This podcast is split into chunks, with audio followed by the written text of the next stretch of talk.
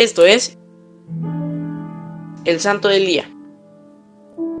Hoy conoceremos a Santa Inés de Montepulciano. Santa Inés de Montepulciano nació en el año 1268 y tan solo a los nueve años se retiró al monasterio de Montepulciano para servir con mayor libertad a Dios. Y fue tanto su progreso en el cumplimiento de la Santa Regla, en las observaciones monásticas y en el ejercicio de todas las virtudes, de tal manera brilló su prudencia sobrenatural, que a la edad de 15 años fue elegida priora de un monasterio en Procena, que ella misma había promovido. Su humildad, que le hacía considerarse incapaz para desempeñar tal oficio, le hizo renunciar al cargo, pero intervino el sumo pontífice y tuvo que aceptarlo.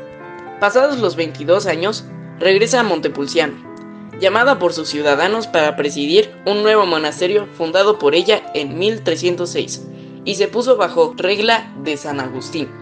Y después de algunos años, plena y totalmente, bajo la dirección de los dominicos, deseosa de caminar en la perfección bajo la regla de Santo Domingo.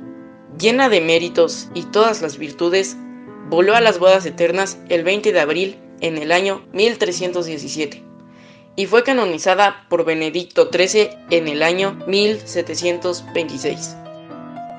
Servidores Amoris Christi, Movimiento Amoris Mater. Haz todo con amor.